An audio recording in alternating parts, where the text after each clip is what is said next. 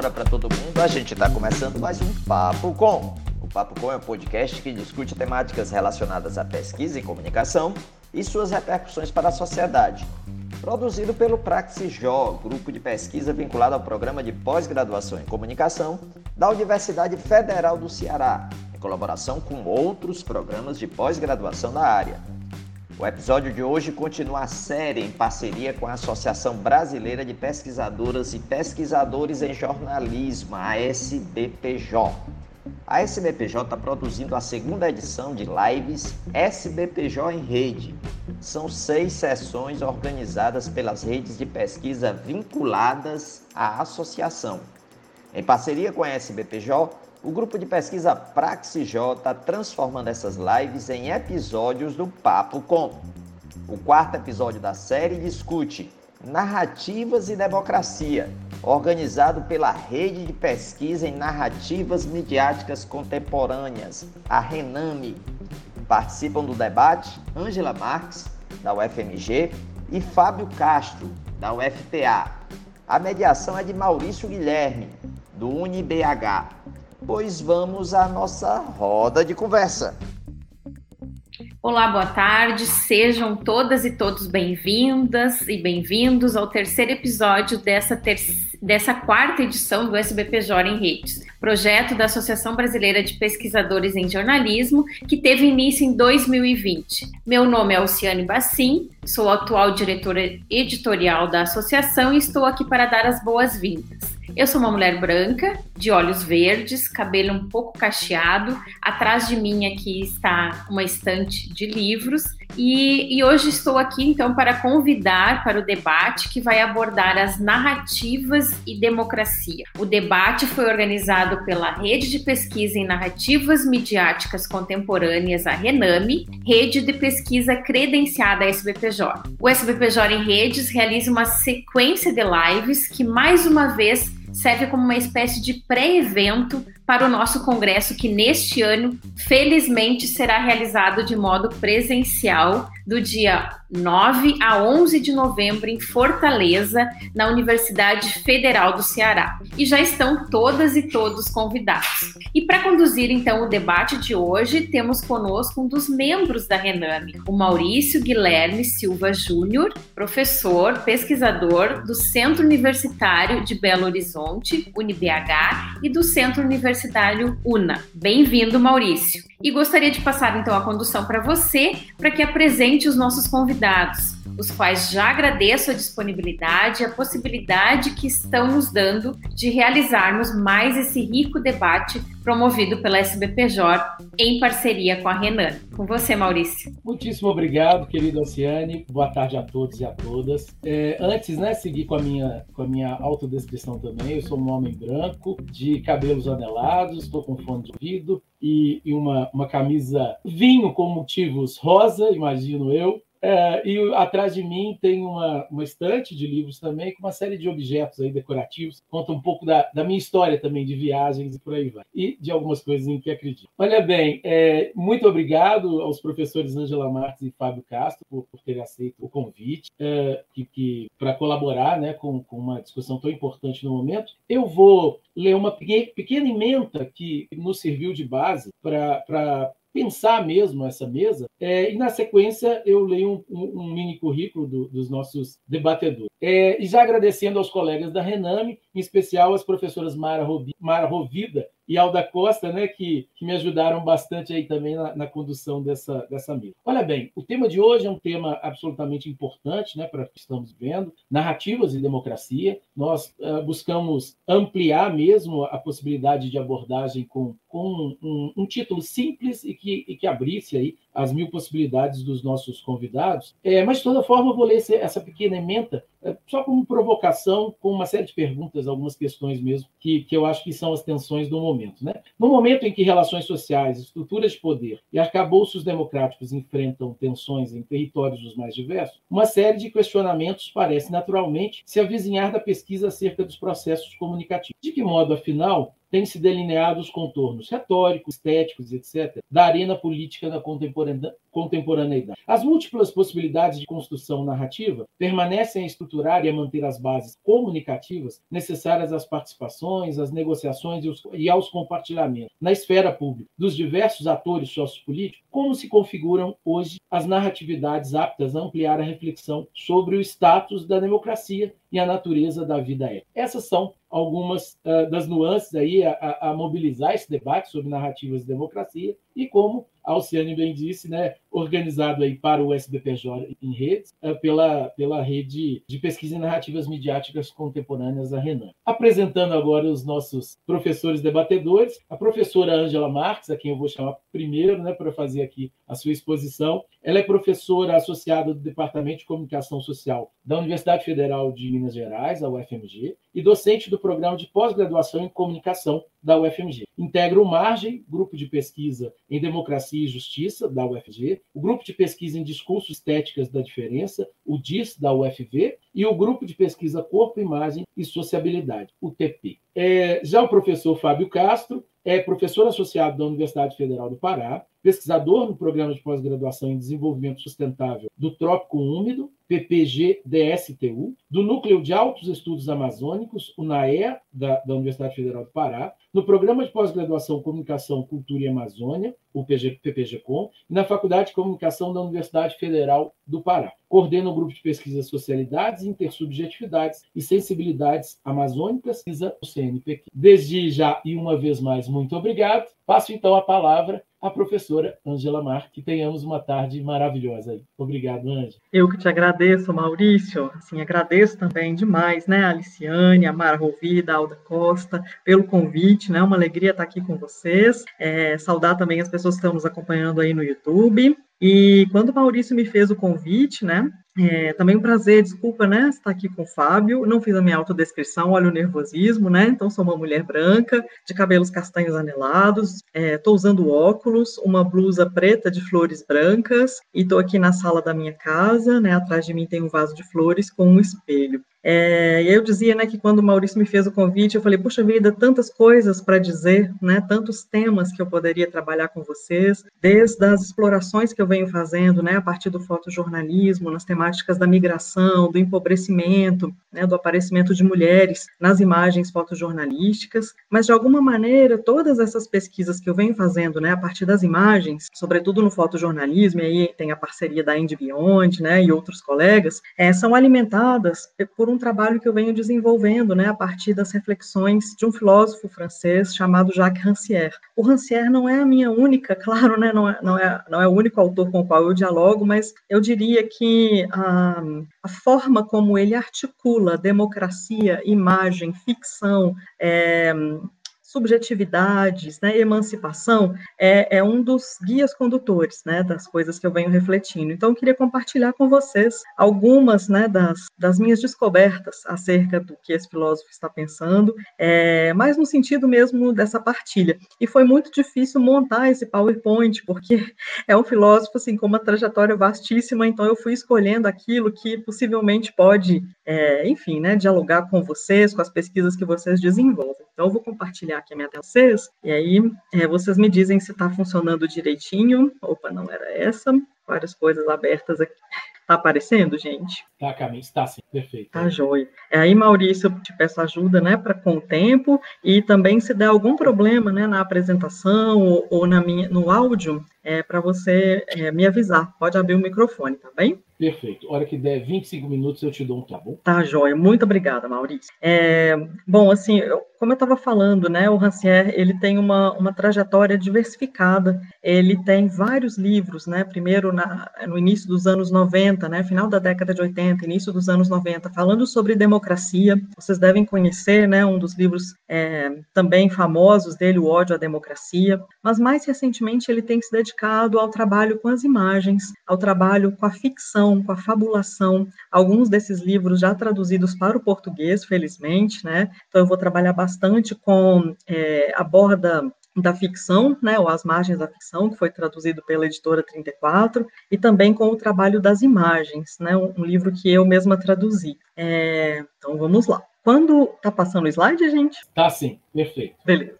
É, quando ele escreve, né, é, no, no, início dos anos 2000, um texto sobre o que seria política para ele, o que seria democracia e política, ele elabora dez teses, né, esse texto que está embaixo, Ten Theses on Politics, é, e já foi também, ele tem tradução para o português, para o inglês, né, mas eu peguei especificamente a tese 4, em que ele vai dizer que a democracia para ele não é só um regime político, ela não funciona como um regime institucional, mas funcionaria como a ruptura né, de uma lógica de antecipação das disposições para governar. A democracia seria o regime da política como forma de relação que define um sujeito específico. O que ele quer dizer com isso? Né? Ele vai dizer que é, a democracia ela vai ser definida por aquelas pessoas que contam para participar de um comum partilhado e aquelas pessoas que não contariam, ou seja, a disposição de corpos tempos e espaços, né? Quem define onde um sujeito vai estar,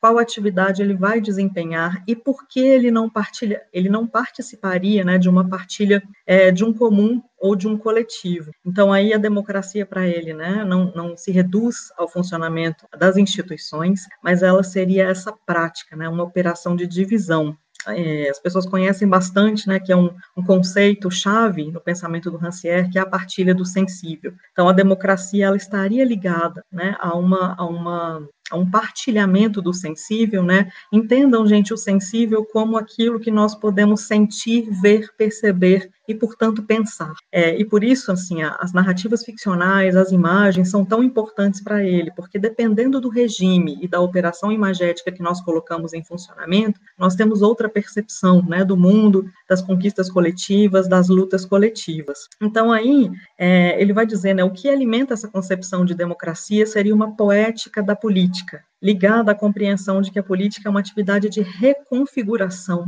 do que está no âmbito do sensível. Então, para Rancière é muito importante que a gente reconfigure a maneira como os corpos e as corporeidades se dispõem né, aparecem no espaço comum, a maneira como tempos e espaços estão disponíveis e acessíveis para as pessoas. Né? Tempos que não são é, capturados ou confiscados, mas temporalidades que são utilizadas para o sonho, né, para a imaginação política. Bom, não dá tempo da gente desenvolver muito, vou, por isso eu vou passar um pouco mais rapidamente. É, e aí, assim, dois livros, né, que ele publica para desenvolver melhor essa noção, né, de partilha do sensível, é A Noite dos Proletários, que também apareceu, né, em 1988 em português, é, e o livro, né, com as narrativas do Luiz Gabriel Goni, que é um, um marceneiro, né, um marceneiro taqueador, e o Rancière, ele reúne textos, né, cartas que esse operário produzia, né, compartilhava com seus amigos, e a partir dessas cartas ele vai descobrir que os operários utilizavam o tempo da noite, né, que a noite deveria ser um momento de descanso, para escrever, para ler,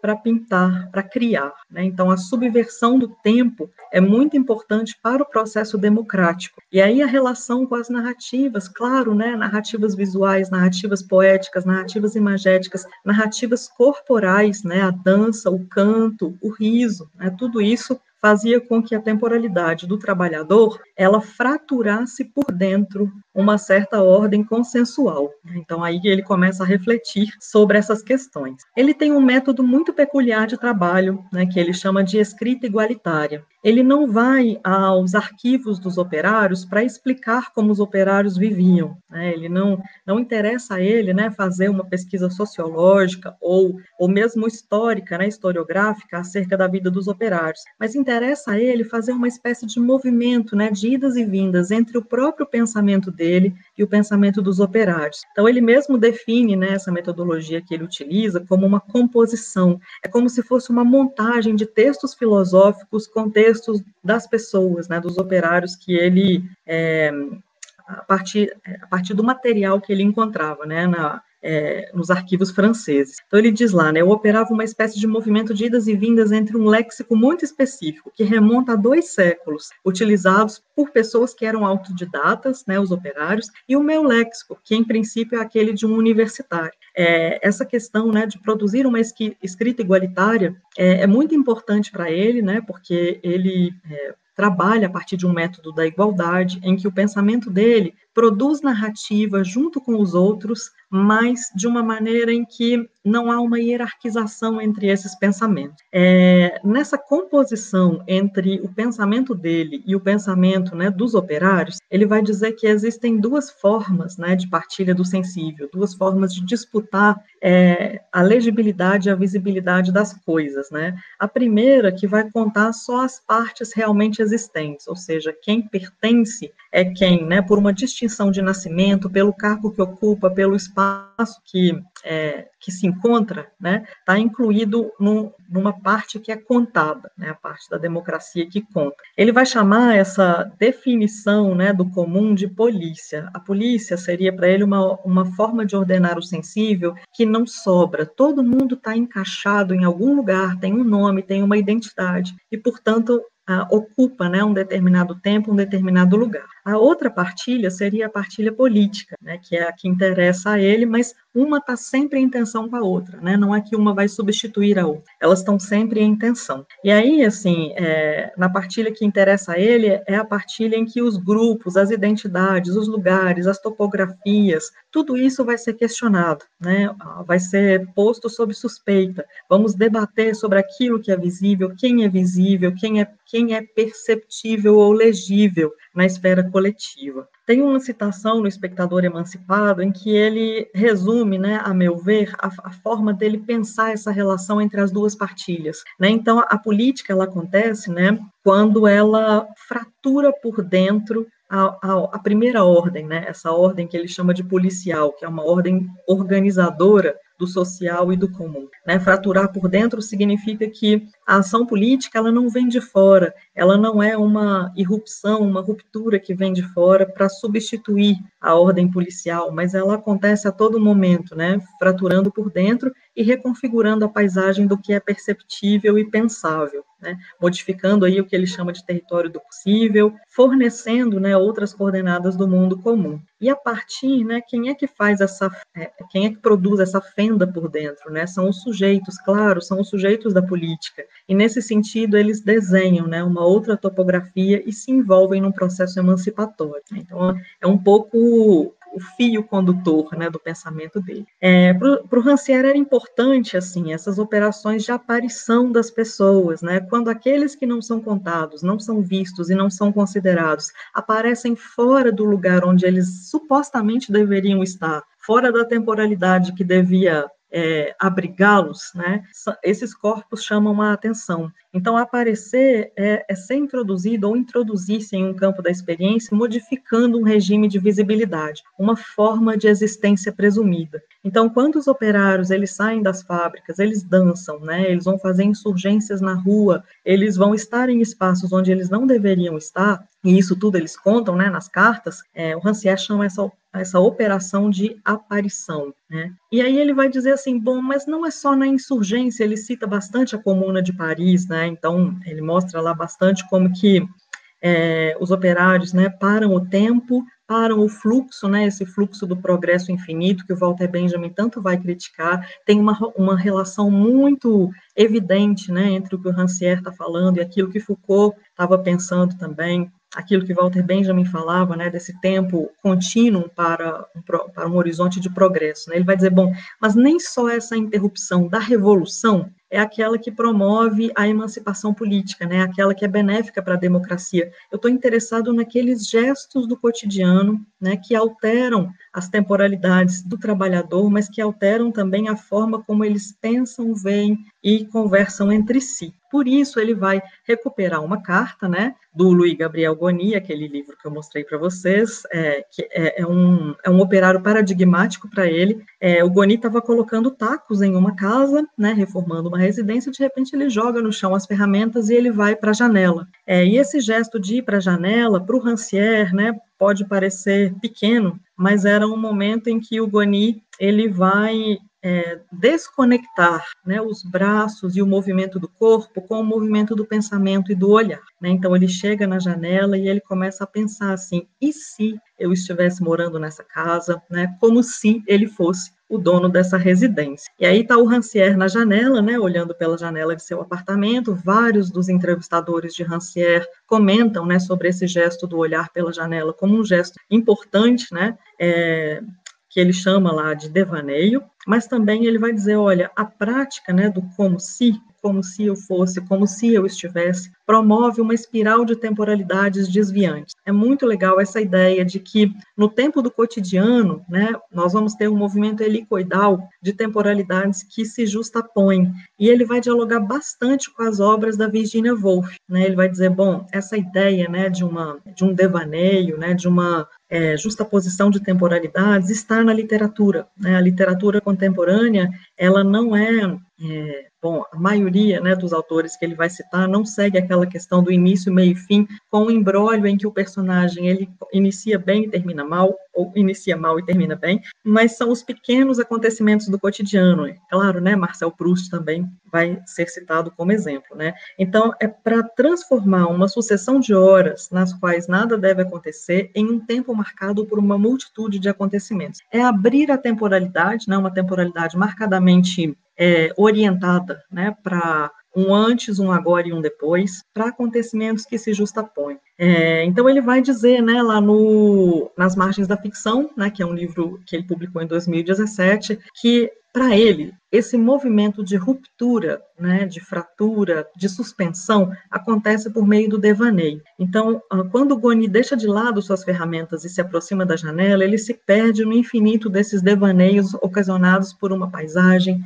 uma luz ou uma hora indecisa. Então, ele rompe os próprios quadros dentro dos quais a experiência comum é, se deixa contar, né? Então, assim, a ideia, né, de que, desculpa, viu, gente, apareceu algumas coisas em francês aí, é que eu apresento, eu apresento é, os trabalhos do Rancière também em outros eventos, aí acaba que é, fica nesse meio caminho aí da tradução, mas é, é a ideia de que é, nós vamos alterar né, a temporalidade a partir do devaneio. E, e vejam, assim, o, o devaneio, né, não é para ele um escapismo, mas é a possibilidade de construir uma dramaturgia de percepções, de afetos, né? uma outra maneira de sustentar uma corporeidade, um corpo e um espírito em movimento. Para ele, a emancipação possibilitada né, na, é, nesse gesto democrático é a reconquista de um outro tempo, é, é a alteração né, da posição dos corpos e também, né, claro, transformando né, a maneira como alguém se enxerga e alguém se percebe é, no ambiente coletivo. Bom, aí começa o entrelaçamento com as narrativas imagéticas, são várias imagens citadas em vários trabalhos do Rancière. Essa é uma, uma fotografia né, documental feita, feita pelo Louis Heine nos Estados Unidos, né, documentando no início é, do século XX, né, é, crianças trabalhando em ambiente fabril. Eu coloquei essa imagem justamente, né, porque a gente está falando de largar o trabalho e olhar pela janela, é, para enfatizar né, esse gesto político né, do devaneio para o Rancière. Bom, então, assim, para ele, a, a Noite dos, dos, Proletários, quando ele escreve esse livro, ele já diz, né, bom, esse é, eu não tinha consciência disso na época, mas essa é uma obra feita por meio de cenas. E aí ele vai dizer né, que a cena, é, que é o operador do método da igualdade, permite compreender o mundo através desse deslizamento entre palavras distintas, entre experiências distintas, fazendo uma transição ou abrindo um limiar, né, uma borda que separa o que está dentro, o que está fora, o que existe do que não existe, modificando um regime de, vis de visualidade, de visibilidade, mas também de compreensão. Né? O Rancière quer que a gente olhe outramente, para as imagens, para os textos, para a palavra do Zou. Bom, e aí para ele, gente, um, um, operador temporal muito importante, né, que vai marcar o papel da narrativa ficcional,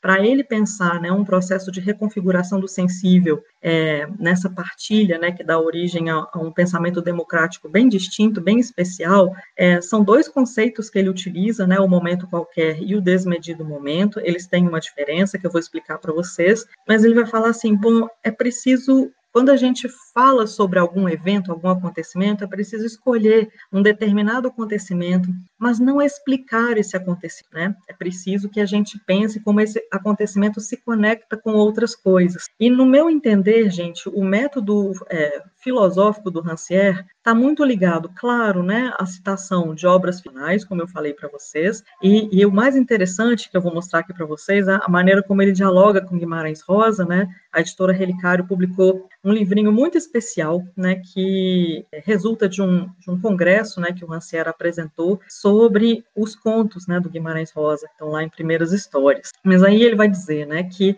é, poder construir uma outra temporalidade diferente daquela que, em que as coisas estavam previstas é algo muito especial para construir esse processo de partilha do sensível, né, de ruptura. Bom, a montagem da cena, né, a cena vai operar como uma máquina de interrupção da explicação usual do mundo. É, isso tem, tem se tornado muito importante para mim quando eu analiso imagens né, fotojornalísticas ou narrativas fotojornalísticas, tentando perceber o quanto que essas narrativas podem compor uma cena, né, ou podem alimentar determinados tipos de enquadramento ou determinados tipos de legibilidade é, que ainda dificultam a emergência da dignidade do sujeito. Né? Eu acho que a, a, maneira né, da gente pensar nessa, nesse método da igualdade do Rancière e no método da cena é pensar que tipo de imagens, que tipo de histórias, que tipo de narrativas vão desmontar uma legibilidade do já previsto, né, do já entendido, é, vão referendar um, uma hegemonia né, e uma hierarquia já presentes na nossa sociedade. Né? O que ele deseja não é que esse devaneio, né, que essa prática do como se é, se torne né, um escape, mas sim uma possibilidade de construir um outro tipo de memória, né, e, e portanto, né, uma, uma, outra forma de pensar o futuro, de pensar é, um imaginário político diferente. Né. Bom, aí é, são dois, duas obras de Rancière que me ajudam a pensar essa forma né, de produzir uma metodologia anti-hierárquica, é o método da igualdade e o método da cena. É, é, é uma forma dele dizer, né? No método da igualdade, ele vai ressaltar bastante o papel da escritura, né? Como é que ele escreve as cenas, como é que ele, enquanto filósofo, monta as cenas. E o método da cena, ele vai tentar descrever um pouco mais as materialidades, né? Que é isso que talvez nos interessaria, sobretudo, né? Estudiosos é, de narrativas jornalísticas, né? Como é que a gente poderia montar uma cena a partir de narrativas jornalísticas que comporiam é, outramente né, um, um determinado acontecimento para nos ajudar a pensar diferentemente daquilo que estava previsto. Bom, aí só para falar, assim, é, é, é, que o, o Rancière, ele lê Guimarães Rosa em português, né, ele lê português, ele entende, e, é, e deve ser, assim, muito interessante, né, porque não é uma, uma, uma, leitura fácil. Mas, enfim, ele vai se comparar um pouco com Guimarães Rosa, ele vai dizer, né, é, que é, quando Guimarães Rosa ele aproxima é, citações de filósofos os mais difíceis, né, daquela intuição ou dos provérbios da sabedoria popular, ele faz justamente aquilo que é, ele tenta também fazer nos textos dele, nos ensaios que ele compõe, né, que é justamente deslizar a palavra dele junto com outras palavras, né, aproximando textos filosóficos da palavra cotidiana daqueles seres que vão surgir é, nas paisagens sobre as quais ele descreve na cena, né. E aí é um trabalho de descrição. Ele vai dizer isso, né, que Guimarães Rosa produz uma ficção à beira do nada. E eu acho muito interessante essa ideia de que a narrativa funciona na à beira do nada, né? O que seria isso, né? É, esse, esse limiar em que a narrativa ela deveria encaminhar as vidas, as existências, as identidades, né, para por um percurso esperado, mas de repente ali naquele limiar o que poderia ser nada, viram quase tudo. Ele disse que o Guimarães Rosa produz. Aonde nada deveria acontecer, a ficção vai produzir alguma coisa inesperada. Então, ah, para ilustrar isso, né, ele fala um pouco sobre o conto é, Soroco, Sua Mãe e Sua Filha, né, que eu não sei se vocês conhecem, o Guimarães Rosa vai dizer da história desse homem, né, o Soroco, que está acompanhando a sua mãe e sua filha é, na estação de trem, para que elas, né, consideradas loucas, fossem encaminhadas ao a instituição lá em Barbacena, né, aquela que a Daniela Arbex vai, vai, enfim, escrever, né, sobre o Holocausto brasileiro. E ali, assim, é, o, que, o que supostamente deveria acontecer, né, que é uma cena de despedida, o trem chega com as janelas todas é, cheias de grades, a mãe e a filha iriam embarcar. Contudo, alguma coisa acontece, né? E, o Guimarães Rosa diz o seguinte: o trem deveria é, conduzi-la sem retorno a um outro espaço sem bordas, que é o asilo, no qual são contidos os que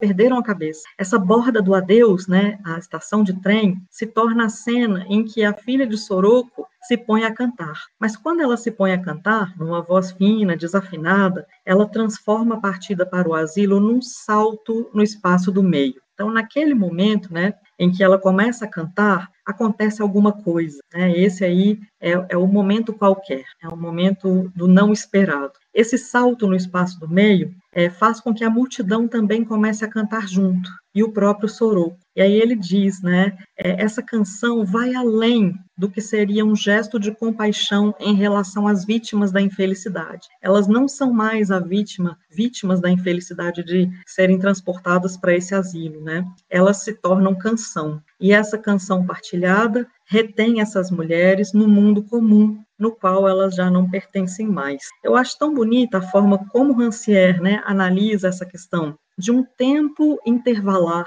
aberto no meio né, de um acontecimento que já tinha um script previamente estabelecido. Né? A gente pode dizer isso para imagens também. Aliás, essa aí é uma imagem de uma adaptação é, fílmica que foi feita para o conto né, de Guimarães Rosa. Mas a gente pode pensar isso para vários movimentos políticos e sociais na contemporaneidade, para várias imagens. Né? Imagens que deveriam seguir uma narrativa do já esperado produzem um salto no espaço do meio. Eu acho que é isso um pouco que o Rancière percebe, né? Então, assim, é, essa distinção que ele faz entre o momento qualquer e o desmedido momento, né? O momento qualquer faz essa, essa ruptura, né? Interrompe é, um processo que estava se orientando de uma, de uma certa forma para a produção de sentido. Abre uma coisa, é como se produzisse né, um, um, certo intervalo, um hiato. E ali, a partir daquele ato, cabe, cabe perceber, né, cabe a gente acompanhar como é que as pessoas vão se comportar. Né? Então, o, o, desmedido momento, que é esse momento do depois, é, é, o momento da fabulação.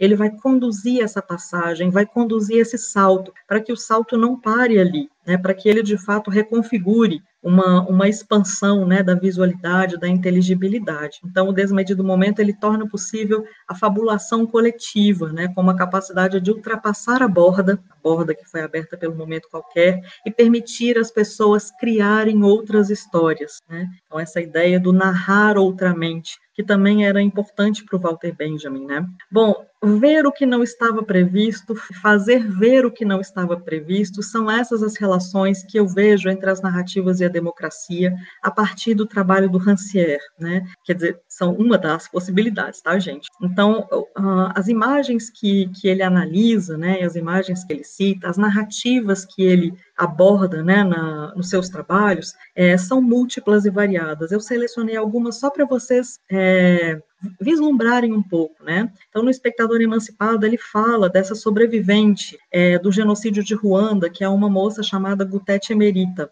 O Alfredo Jar, que é um artista plástico, ele fez vários fotogramas dos olhos da Gutete Emerita, né? Então, ele faz uma exposição no museu, ele mostra, assim, ele narra a, a, a história de, de Gutete Emerita, né, ele coloca no muro, e as pessoas vão acompanhando, mas não é a mesma forma de ver imagens é, que o jornalismo, por exemplo, norte-americano, estava é, fazendo para cobrir a tragédia, né, então, ele, em, em certo momento, ele coloca todas as fotografias do genocídio dentro de caixas pretas, com a descrição da imagem na tampa, né? Então, ele fecha a caixa, a foto está lá dentro. E as pessoas têm que se aproximar dessas caixas para ler.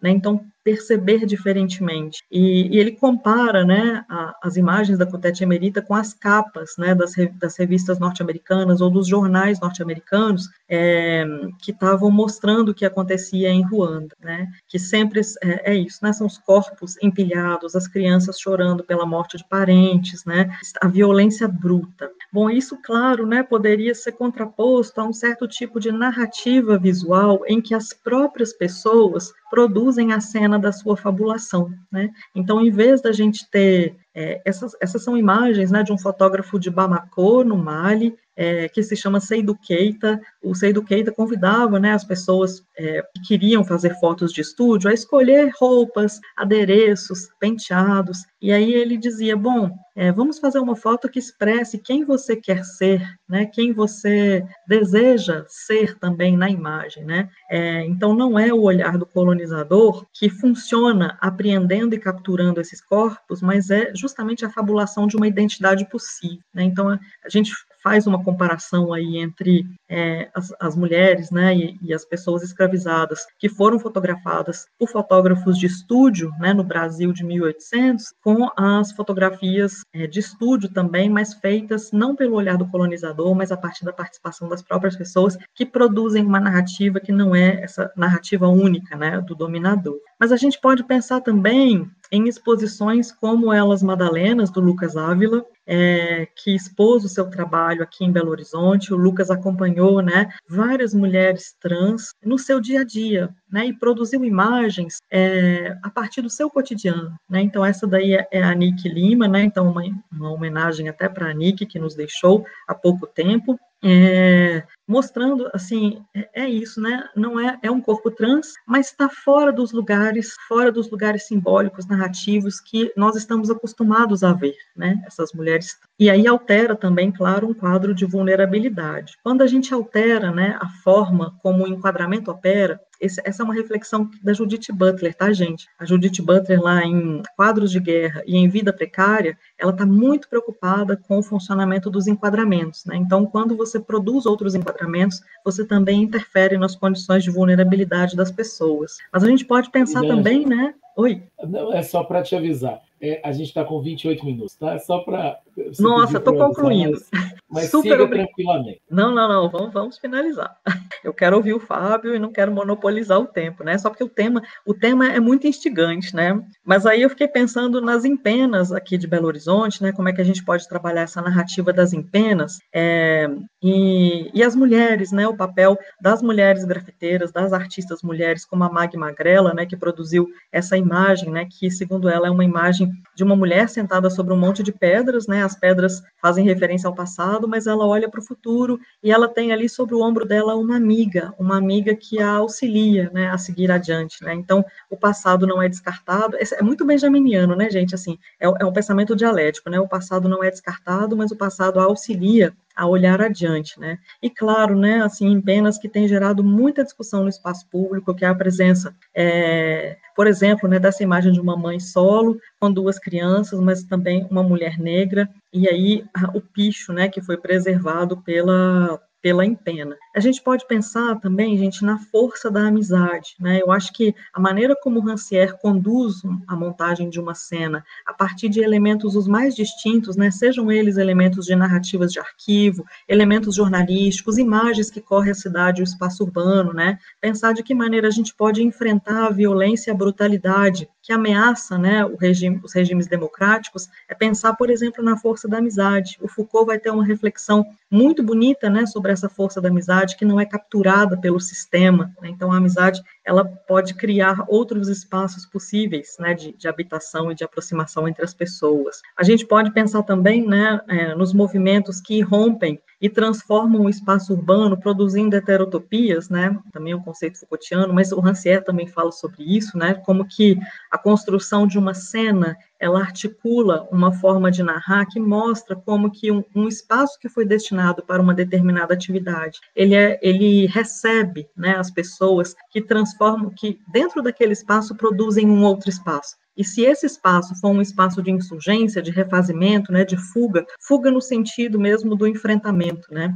é, é importante a gente destacar. É o movimento secundarista, a Batalha de MCs, é, e um protesto lá numa avenida de São Paulo. Claro, né, a gente tem também as narrativas fílmicas, esse é, um, é uma foto muito bonita, né, do filme é, Café com Canela, em que uma mulher negra vai auxiliar a outra a sair de um processo depressivo profundo, mas elas vão criar territórios afetivos, né, elas vão produzir um território afetivo em que elas vão partilhar saberes, em que elas vão promover, né, um cuidado de si, em que elas vão denunciar também práticas de racismo, produzindo outras formas de subjetivação. E a gente pode continuar né, falando de cintura fina, esse trabalho super bonito do Luiz Morando, em que ele também trabalha com arquivos, que ele também vai fazendo uma articulação entre os boletins de ocorrência, né, que narravam aí, é, sob o ponto de vista, né, a, da polícia, a, os acontecimentos em que Cintura Fina se envolvia, né, que é uma personagem é, trans que ficou muito famosa em Belo Horizonte, justamente por se envolver, né, em disputas em, em que ela cortava né, os agressores com a navalha, mas ela é muito mais do que isso, né? Ela foi interpretada em Hilda Furacão pelo Matheus Nestergalli, mas aqui tem uma foto, né, que o Luiz Morando mostra no livro, é, cintura fina, né, numa cela é, na Ilha Grande com uma, uma outra é, pessoa, né, e aí ela maquiando, penteando, enfim, cuidando, né, umas das outras, né, são, são formas, gente, de amizade em que, tá vendo, eu estou fazendo uma cena com vocês, assim, eu estou trazendo diferentes referenciais imagéticos, textuais, é, eu estou colocando Foucault junto com as pessoas, né, enfim, da, da, da gente não explicar, mas ir falando e conversando. É, tem esse filme, né, da Yasmin Tainá, que é o Cabela, em que uma mulher negra corta o cabelo de outra no cinema, e aí eu me lembrei, né, da, da capa do livro da Mariléia de Almeida, Dever Quilomba, né, que é essa narrativa do cuidado, a narrativa do cuidado que transforma as práticas cotidianas, que transforma as práticas de perceber o outro, né, de reconstruir um espaço de hospitalidade, de acolhimento para o outro, que é o que a gente pensa, né, quando nós falamos num jornalismo de subjetividade, pegando lá, né, a reflexão da Fernanda Moraes, é, é isso, né, a gente pensar como é que as narrativas elas podem acolher os sujeitos, produzir novos espaços de subjetivação e permitir assim, né, uma nova é, uma nova forma de lidar com a política e uma nova forma de pensar, né, no imaginário democrático. E aí a gente poderia ficar aqui falando, ó, de várias coisas, né, como a Saidia Hartman, que é uma é, pesquisadora né, norte-americana fala sobre a fabulação crítica, né, que também é uma pesquisa de arquivos sobre pessoas escravizadas que foram transportadas né, nos navios negreiros. É, tem esse livro, né, Perder a Mãe, que já foi traduzido, e tem também o, o, o artigo, né, Vênus em Dois Atos, é, no qual ela conta, assim, né, duas meninas que, sobre, é, que não conseguiram sobreviver né, à agressão de um capitão, né, de um navio negreiro, mas ela se pergunta, e se essas duas meninas, a gente pudesse ter conhecido a vida delas, né, como teria sido? Então, a prática narrativa, ela também é uma prática fabuladora, de invenção, mas a invenção, para Saidia Hartman, não significa mentira, nem tampouco para Rancière, né, mas seria uma forma das narrativas auxiliarem a produzir uma outra inteligibilidade, uma outra visibilidade para as coisas. Bom, eu acho que eu vou parar por aqui, né, para não ultrapassar muito tempo. Ah, o que viria depois eram mais exemplos, né, exemplos belos é, enfim, uma forma da gente pensar como é que as narrativas e as narratividades, elas podem alterar a topografia do perceptível, do pensável e do possível. Eu agradeço bastante a atenção de vocês, peço perdão por ter falado muito, é, espero, assim, né, que é, possa iluminar algumas questões para a gente conversar hoje. Querida Angela, muito obrigado, como você própria disse, por essa cena é, que, que, nos desloca no tempo mesmo e que nos abre milhões de possibilidades de temporalidade verdade e a, a mim particularmente muito é cara essa questão do, do, do espectador emancipado. Eu acho que, que a sua cena ela também colabora para todo mundo que está assistindo para um pouco dessa emancipação. No, é, comentários maravilhosos e, e, dá aquela dor mesmo assim de, de a gente não poder ver até o final todos os exemplos dessa cena maravilhosa. Muito obrigado, de verdade. Eu que agradeço. Professor Fábio, é, é contigo agora. Eu vou deixar para o final, que aí a gente. Né, tá, tá bom, professora Ângela, que aí a gente be A gente faz os comentários a partir de perguntas para os dois ao final de todo o processo. Tá bom, então, é. É, tá, liguei o som. Primeiramente, eu agradeço, muitíssimo obrigado. É, Ângela, adorei sua fala e tudo que você trouxe sobre Rancière, que é um autor que eu admiro muito, gosto muito, e sobretudo pelos exemplos, né? Maravilhosos. Eu estava tomando nota aqui de algumas coisas que eu conheço. Muito legal, muito obrigado. É, gente, grande prazer estar aqui. Já estou esquecendo a audiodescrição, né? Então, recomeçando, né? A audiodescrição vem em primeiro lugar. Eu sou um homem branco, é, meio grisalho, meio começando uma calvície, que a virtude dos grisalhos é escondê-la. Né? Estou na minha casa, num ambiente de trabalho, uma biblioteca, atrás de mim tem uma parede, é, uma estante com vários livros e também como o Guilherme com várias coisas que me representam que eu gosto muito. Bom, é, eu não trouxe para esta tarde uma, uma, um argumento ou uma fala contínua, digamos assim, né? Por quê? Porque o tema é muito grande, é muito instigante e eu não me eu, eu, eu acredito que esse momento que nós estamos passando é, na sociedade brasileira, né? Esse momento político, esse momento pós-pandêmico e talvez ainda pandêmico, eu acho que é um, eu, eu vejo isso como um momento de, é, de agregar é, procuras, agregar questões, agregar talvez algumas respostas, e eu vejo como um momento mais ou menos fragmentário. Então, na verdade, o que, é que eu me preocupei em trazer para cá? Né? Eu, eu, eu, eu busquei trazer algumas questões que eu comecei a discutir com os meus alunos de jornalismo, né, da graduação em jornalismo. Faltou dizer que eu sou jornalista de formação e uma vez jornalista, sempre. Né? Então, essa, essa, essa vontade, essa busca por compreender o que é o atual, compreender sensivelmente o que é a política, quais são as narrativas que fazem do nosso cotidiano o que ele é, com todas as, com todas as suas tensões, com todas as suas contradições, eu acho que ela, ela eu tenho procurado tratar dessa questão de uma maneira um pouco fragmentária, no sentido de agregar conceitos. Né? Então, eu selecionei aqui alguns elementos seguindo mais ou menos o percurso que eu vim fazendo no último semestre com os meus alunos. Né? Então, vou trazer alguns elementos buscando é, é, é, colocar, digamos assim, construir uma argamassa que una esses, esses elementos em torno da questão proposta aqui para esse debate. Né?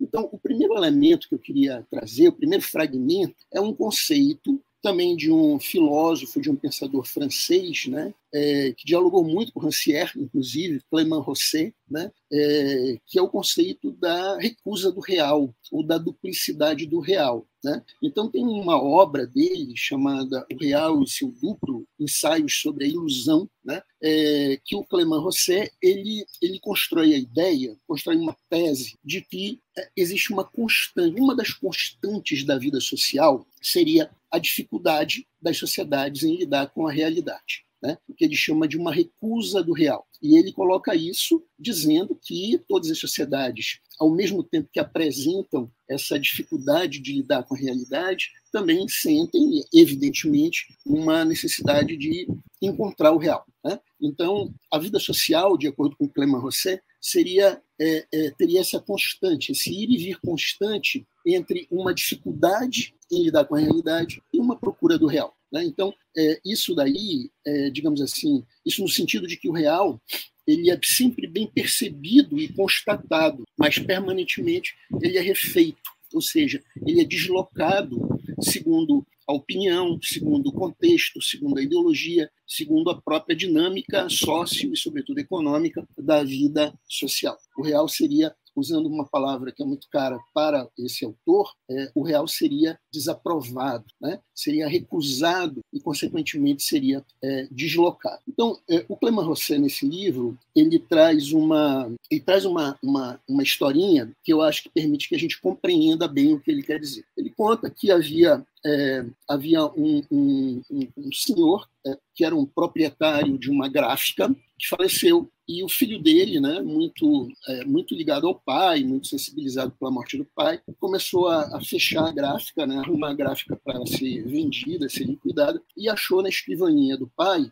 um envelope lacrado com um certo volume dentro, né, que, que a princípio parecia ser um escrito, né, alguma coisa assim, e esse envelope lacrado tava, tinha uma inscrição feita com a letra do pai, a ne pas ouvrir, né, em francês não abrir. E ele hesitou, devo abrir, devo não abrir, era a última vontade do pai, e passaram-se alguns anos com esse dilema, toda a família acompanhando esse dilema, uma parte da família queria abrir o envelope, achava que a vontade do pai deveria ser respeitada, e seis anos depois é, eles decidem abrir o envelope. Então, toda a família se reúne com uma certa solenidade né, para aquele momento, abrem o envelope e o que é que eles encontram? É uma centena de etiquetas impressas na gráfica, onde estava escrito não abrir. Então, simplesmente era um envelope que guardava, digamos assim, é, essa, essa, essa coisa óbvia, né? esse elemento banal da vida cotidiana, e não e, e, e enquanto que, é, é, ao contrário, é, contra essa realidade imediata e objetiva, toda a família e amigos e uma série de, de indivíduos, funcionários da gráfica, construíram toda uma recusa do real, uma mitologia né? Em torno da, da, da dessa, dessa, uma realidade alternativa sobre uma pretensa é, última vontade do, do senhor que havia falecido. Bom, a partir dessa história, o Clément Rosselli constrói é, uma reflexão sobre é, o que ele chama de duplicidade. Ele diz que a negação do real, que seria essa constante da vida social, algo que está presente em toda a nossa vida cotidiana, ela levaria a um efeito é, a um efeito de negação, a um efeito de duplicidade. Né? E ele vai discutir longamente esse efeito de duplicidade, ilustra com vários exemplos que ele traz né, da bibliografia ou da própria observação do mundo, e ele diz que esse, essa duplicidade do real, portanto, um efeito de negação da realidade, ela tem é, é algo que possui, é uma narrativa, é uma narrativa política, porque toda a recusa da realidade é, é essencialmente uma narrativa política, de acordo com Clément Rousset, e que teria, essa recusa da, da, da realidade, três funções, três grandes dinâmicas. A primeira dinâmica seria o que ele chama de uma função prática, né? ou seja, aquela recusa do real, uma duplicação do real, a construção de uma realidade alternativa, narrativa, narrativa, que ocorre diante de eventos dolorosos ou eventos muito complexos, ou seja, quando o indivíduo ou o grupo social sente necessidade de interpretar o mundo, interpretar o evento ocorrido. Então, a primeira forma da duplicidade ou negação do real seria essa função prática. Né? Quando você não consegue compreender o que aconteceu e, é preciso, e precisa, de alguma maneira, construir, é, em termos práticos, uma narrativa de luto ou uma narrativa de simplificação da complexidade do mundo é, para poder conviver com aquela, com aquela perda ou com aquela complexidade que não conseguimos digerir, né? assimilar. Por exemplo. A segunda função seria é, a função metafísica, né? que ocorre quando nós somos ensinados a desconfiar da aparência da realidade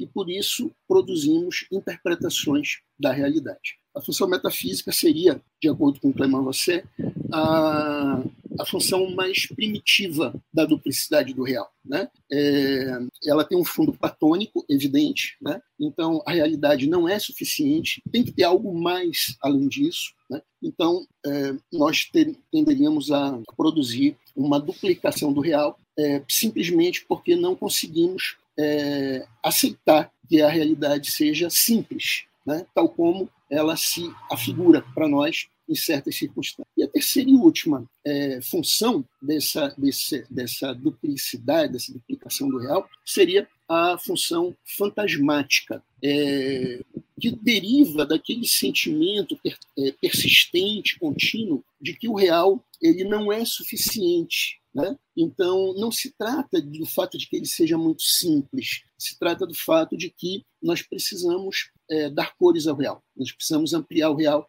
para que ele seja é, tolerável ou, ou assimilável. Né? Então, esse primeiro elemento que eu queria trazer aqui para vocês, esse conceito de recusa do real, de duplicidade do real, me parece que é um conceito é, que ajuda a gente a, a problematizar o cotidiano. É, enfim, eu não vou é, citar exemplos agora, talvez no final, sobrando tempo, a gente possa discutir um pouquinho mais disso, mas é, eu vou me ater ao conceito e na projeção do conceito. Assim, eu acho que a gente aproveita melhor o tempo. Né? Cabendo dizer também o seguinte, que toda vez que eu, que eu eu fui nas últimas aulas que eu dei na faculdade é, trazendo essas, esses conceitos, essas ferramentas, né? Eu dizer para os meus alunos, olha, são ferramentas para a gente poder interpretar a realidade, né? Não precisamos usá-las todas a todo momento, mas elas podem ajudar. Então eu fiz o exercício de é, subsidiar o conceito, não apenas pelos autores, no caso desse conceito temos o Clément Rosset, que é, o autor, que é um autor que discute a questão, mas também eu aproveitei esse tempo com os alunos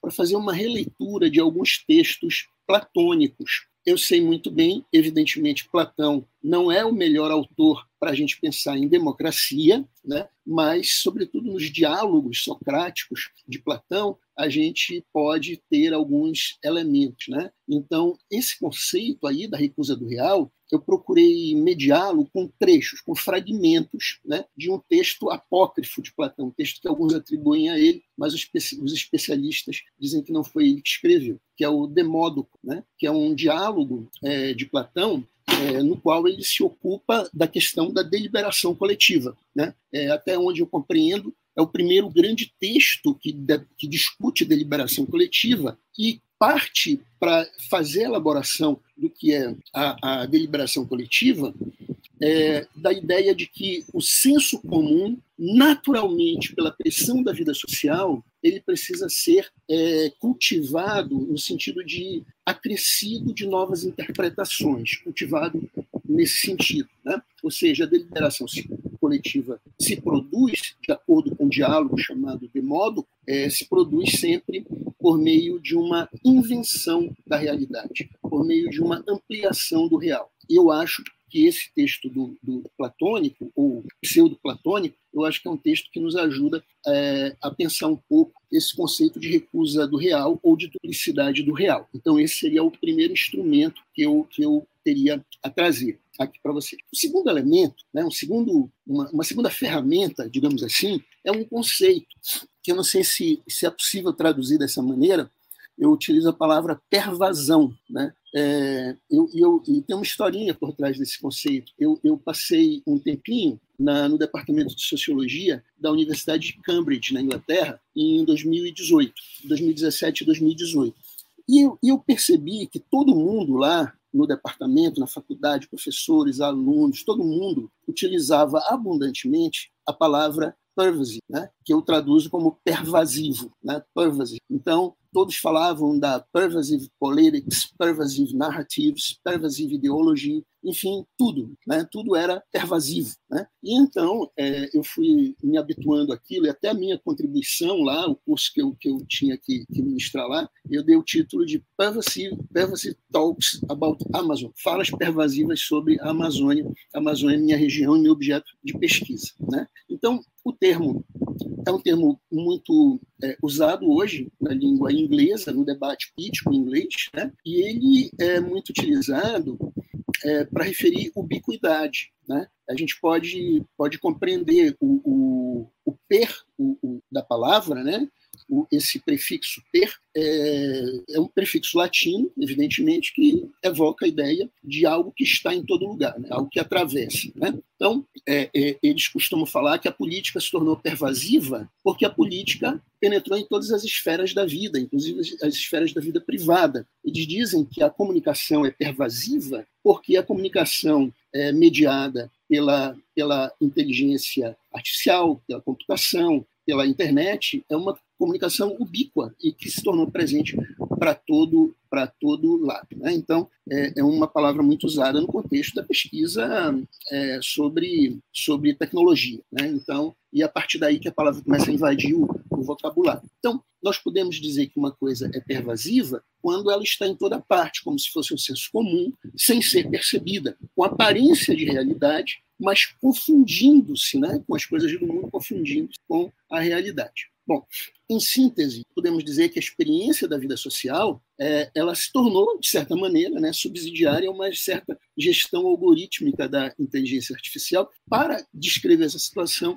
é, tem sido bastante usada essa, essa, essa palavra. E, a partir daí, é, essa ferramentinha né, desse conceito de pervasão, pervasividade, como quiserem chamar, eu acho que é um instrumento muito legal, muito útil para a gente é, discutir da realidade algorítmica da vida social social, até as fake news, passando pela política é, e, sobretudo, colocando a dimensão da narrativa como o grande instrumento da pervasão. Né? As narrativas, é, algumas narrativas tornam-se pervasivas nessa sociedade como sempre, fazendo o jogo né, de, de buscar Platão, mesmo não sendo Platão melhor autor para tratar da democracia e sendo o objetivo né, da discussão a gente refletir sobre democracia e narrativas, é, eu utilizei nesse caso Criton, né, que é o diálogo é, de Sócrates com o, o Criton, né, um amigo dele, sobre a, os conceitos de diké e adiquia, né, ou seja, a justiça e a injustiça. Cabendo lembrar que adiquia, a palavra grega adiquia, ela tem uma conotação muito maior do que em português a gente traduz como injustiça. Ela traduz também o que não deveria ser. Né? É mais é uma questão que transcende, que vai bem além da, da, da, dinâmica do referencial legal, do marco legal de qualquer assunto. Né? Então, é, é, é, uma injustiça no sentido mais tácito do termo, né? aquilo que não deveria ocorrer, aquilo que é, não é bom, o que não é, o, o que não é verdadeiro, né? nesse sentido. Então, é, é, para essa ferramenta da pervasão, eu procurei mediar com o Criton, né, buscando fazer esse diálogo aí entre, entre justiça e injustiça, é, compreendendo justiça e injustiça como verdade e meia-verdade, digamos assim. Bom, o terceiro elemento, o terceiro conceito dessa caixinha de ferramentas aí é a ideia, a fantasmaticidade, né? É a fantasmagoria. E aqui eu estou usando também é, um autor francês, né, que é, é muito conhecido no Brasil, a gente trabalha bastante com ele, Jacques Derrida, o seu, com o seu conceito de fantasmagoria, não apenas, mas vários conceitos, traço, fármaco, tímpano, mas, sobretudo, fantasmagoria, é, é, para lidar com a questão da ideologia. É, não, eu, eu creio, o tema da ideologia, a gente tem, tem aberto, encontrado fronteiras novas para esse, esse termo, essa palavra. Né? Então, nós temos é, uma fronteira em franca recomposição para a noção de ideologia, então, vários autores, várias bibliografias no mundo todo estão recolocando o problema da ideologia a partir da experiência real, da experiência real não, da experiência cotidiana dos tempos atuais. Né? Então, é, eu tenho procurado trabalhar com o conceito de ideologia, muitas vezes partindo do conceito de fantasmagoria ou fantasmaticidade de Derrida, para compreender a ideologia, é, inclusive no seu aspecto, é, no seu aspecto de, de, de, de, de traço, né, como diz o Derrida, ou seja, daquilo que não virou uma narrativa, mas que potencialmente pode se construir como narrativa. Então, acredito que a ideia de fantasmagoria permite a gente explorar é, alguns substratos do conceito de ideologia, da experiência ideológica, da experiência social ideológica, é, na, sua, na sua magnitude. Tá certo? Isso é um, um elemento muito útil quando a gente trabalha com sociedades é, tradicionais. Né? Eu trabalho muito com sociedades quilombolas, é, sociedades ribeirinhas amazônicas, e, e, o conceito de ideologia nem sempre é o melhor instrumento para a gente compreender é, as, essa a subjetividade. Então, a partir daí eu venho é, buscando esse, esse diálogo né, com, com fantasmagoria. Bom, é, para esse conceito, lá no curso da faculdade, eu procurei, eu procurei utilizar o Fedro de Platão, né? justamente o texto no qual Platão diz que a linguagem é um fármaco, né? É, usando a palavra grega que ao mesmo tempo quer dizer remédio e veneno. É, então, o fármaco seria, ah, um, um, um, seria algo presente em toda a vida social, justamente é, por meio da linguagem. Né? Então, é, Platão é um, um, filósofo que duvida longamente da linguagem, desconfia longamente da linguagem, e é justamente por isso que ele diz que a linguagem é um fármaco, ao mesmo tempo remédio veneno. Então, é, a, a, ideia seria utilizar essa ferramenta da fantasmagoria ou da ideologia, como quiserem, para pensar para pensar em como numa mesma numa, no mesmo enunciado, numa mesma sentença, nós temos presentes é, uma temos presente um universo de significados que podem ser colocados conforme a experiência social está sendo inserida naquele contexto né, de fala. Um quarto elemento que eu, que eu busquei trazer aqui para os alunos, né, que, tô, que, eu, que eu trago para vocês aqui nesse relato breve aí, né, é o conceito de temporalidade, também é um conceito muito amplo, é um conceito que possui muita ambiguidade, é, e que é um conceito é, que me parece muito útil para colocar a questão da narrativa, porque, bom, sabemos desde Heidegger, desde Paul Ricoeur, sobretudo, desde Gadamer, que é, a narrativa ela o é porque possui temporalidade. Né? Então, é, eu acho que para colocar a questão, qualquer dinâmica, qualquer pensamento referente à narrativa, a questão da temporalidade é muito interessante. No caso de utilizar o conceito de temporalidade para pensar a questão da democracia, a questão da política, eu acho que tem alguns elementos, né, o conceito é muito rico, tem alguns elementos que são particularmente interessantes. E aqui eu me refiro ao conceito de repetição né? É, repetição, é, Heidegger, que foi um grande pensador da questão da temporalidade,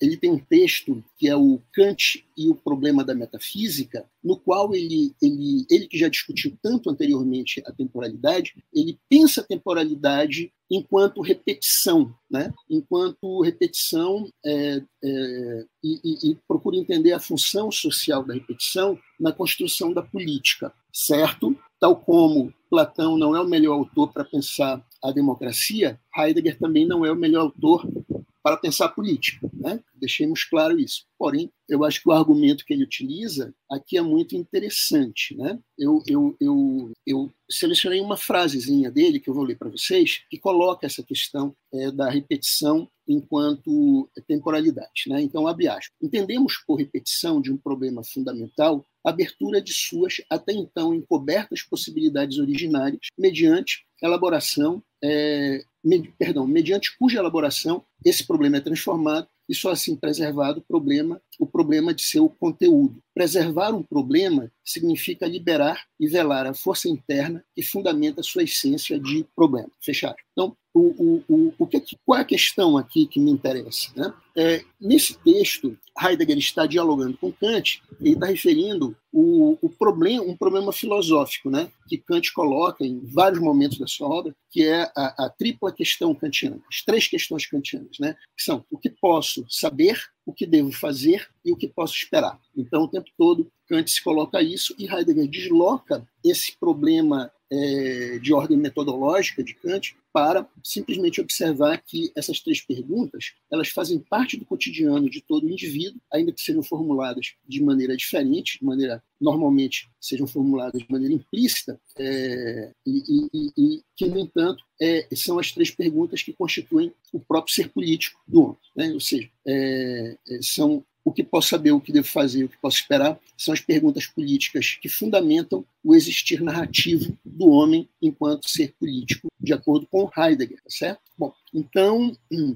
eu estou cortando aqui alguns elementos, fiz uma lista de tópicos aqui para poder, poder, é, é, poder trazer isso. Então, é, como é que eu procurei trabalhar esse, esse conceito né, de temporalidade é, pensada enquanto uma questão política, uma questão que diz respeito à repetição. É, eu, eu, voltando a Platão, eu trabalhei com gorgias, né, com fragmentos, né, bem entendido, porque na graduação não dá para trazer toda uma bibliografia platônica, a gente seleciona alguns elementos para poder fazer sentido à discussão. Né? É, no Gorgias, é, é, preciso lembrar que o Gorgias é, foi escrito no momento em que, no momento posterior a, a, a derrota de Atenas por Esparta, é, quando a, a Esparta impôs um novo governo, uma tirania, essa tirania caiu e iniciou uma nova fase democrática fragilíssima. Então, é uma sociedade marcada pela disputa, pelo ódio, pelo ressentimento, por uma inflação gigantesca, por uma crise econômica avassaladora, por uma epidemia. Né? O, é, curiosamente, o Gorgias lembra muito o momento brasileiro atual, né? e pela tentativa de conformar um, um, um novo grupo político que pudesse é, que pudesse unir forças, né? Então vários inimigos se uniram para poder construir um novo governo de Atenas e em torno disso é, gira o Gorgias. É, o Gorgias trata de temporalidade de política, na minha compreensão, justamente porque é, a temporalidade do ato político, né, presente inclusive nessas perguntas, o que posso saber, o que devo fazer, o que posso esperar, é uma temporalidade que projetava o tempo todo, buscando resgatar a experiência é, da democracia, traída de Atenas do passado e procurava é, projetar uma nova democracia que pudesse dar conta de, de, de trazer, né, de, de, de reconstruir o ambiente. É, outra ferramenta, né, eu, eu, eu, peço também que me avise sobre o tempo, quando faltar cinco minutos, tá bom, Guilherme? Por favor. Maurício. É, é... Professor Fábio, está é, com 26 minutos, mas está é, tá tranquilo também. Tá uh, fique tranquilo, o tempo está tá, tá sobrando. Tá bom, então vamos lá. Eu vou, eu vou concluir, não vou demorar muito, tá? Outra ferramenta que eu acho que é interessante para colocar essa questão é a questão do mito. Né? É, mas o mito, é, eu acho que é interessante nos tempos atuais a gente tentar romper com esse estatuto, com o estatuto convencional da ideia de mito, né? um conceito talvez excessivamente engessado, é, porque é, o, o, é um conceito que tradicionalmente é, sugere, prefigura um, um, discurso sobre a imobilidade, né? É, que é questionável tanto do ponto de vista político como do ponto de vista antropológico. Aí eu queria trazer aqui como ferramentas o conceito de Roland Barthes, de mito. Né? Porque para Barthes, a fala mítica, ele diz isso de uma maneira muito clara, eu acho muito interessante isso que ele coloca, ela objetiva esvaziar a memória sobre produção das coisas, a memória social. É, de acordo com Barthes, a fala mítica perfaz um modelo de civilização centrado no objetivo de naturalizar as coisas, naturalizar os processos, garantindo a reprodução social da maneira mais convencional. Por isso, é possível, né? Possível. É, dessa maneira, de acordo com Barthes, a fala mítica busca suprimir a dialética da história. O, Mar, o, o Roland Barthes ele, é um, ele faz talvez a mais brilhante desconstrução da ideia convencional do mito é, e busca uma ideia, busca trazer uma ideia, digamos assim, mais antropológica de mito aqui para a gente, né? Então, e mesmo assim de uma certa antropologia, não de toda, não de toda antropologia. Então, é, ele coloca que o mito é, é, uma narrativa, uma fala que busca esvaziar a memória e perder a função dinâmica da memória. Né? É e o grande problema, coloca ele, que esse sistema de significação, é, a forma de comunicar, de comunicar presente no mito, própria do mito, abre aspas, não se define pelo objeto da sua mensagem, mas pela maneira como a mensagem é proferida, fecha aspas. Né? E é por essa razão que o mito é construído através do uso da conotação, que é o objetivo dele, é fazer uma crítica da, da conotação, é, colocando que toda narrativa conotativa busca desconstruir a narrativa dialética, a narrativa é, histórica. E um padrão de narrativa, e, e, e também a gente poderia é, é, considerar que esse padrão de narrativa mítica é, está presente é, em boa parte do debate político, em boa parte é, dos discursos midiáticos, ambientes naturalmente ou fundamentalmente centrados na ordem da conotação, que fazem uso e recorrem frequentemente à repetição, ao medo, ao imediato, à ausência de contexto e assim por diante. E, pra, e, pra, e o diálogo platônico aqui que eu trabalhei foi o Eutífron, né? um dos primeiros textos de, de, de, de Platão, é, no qual é, tenta, é, é no qual é, há um discurso sobre o consenso. Há uma definição é, de piedade, a ideia de que a piedade depende de um valor mítico é, e que busca é, exatamente propor um consenso. Bom, para concluir, concluindo, eu, eu, eu traria um, um, último conceito, uma última ferramenta, que é um, um, uma, uma ideia que, que assim, eu desenvolvi isso no texto, mas que foi a gente trabalhou muito em aula, que é a ideia de uma narcolepsia é, coletiva. Né? Então, narcolepsia é aquele distúrbio é, de, de, de que uma pessoa começa a dormir de repente. Ela adormece. Né? É, às vezes, diante de um estímulo do mundo natural, às vezes, diante de um estímulo é, subjetivo. Né? Então, é, a gente trabalhou na, no, no, curso da faculdade o Filebo de Platão para pensar essa questão. Por quê? Porque no Filebo a gente encontra uma definição muito legal, muito importante do conceito de instante, de momento, de momento fixo, né? E consequentemente encontramos no Filebo também um alerta para os riscos de compreender o todo a partir do momento, a partir da parte. Né? O risco é, de compreender a história a partir de uma impressão produzida por uma narração. Esse é o grande argumento do Filebo, né? ou seja, o risco de compreender não dialeticamente a história, o todo. De maneira que a gente pode evocar aqui uma das grandes críticas, a gente pode trazer uma das grandes críticas do, é, do, do, do pensamento platônico, que é a crítica ao sofismo. Né?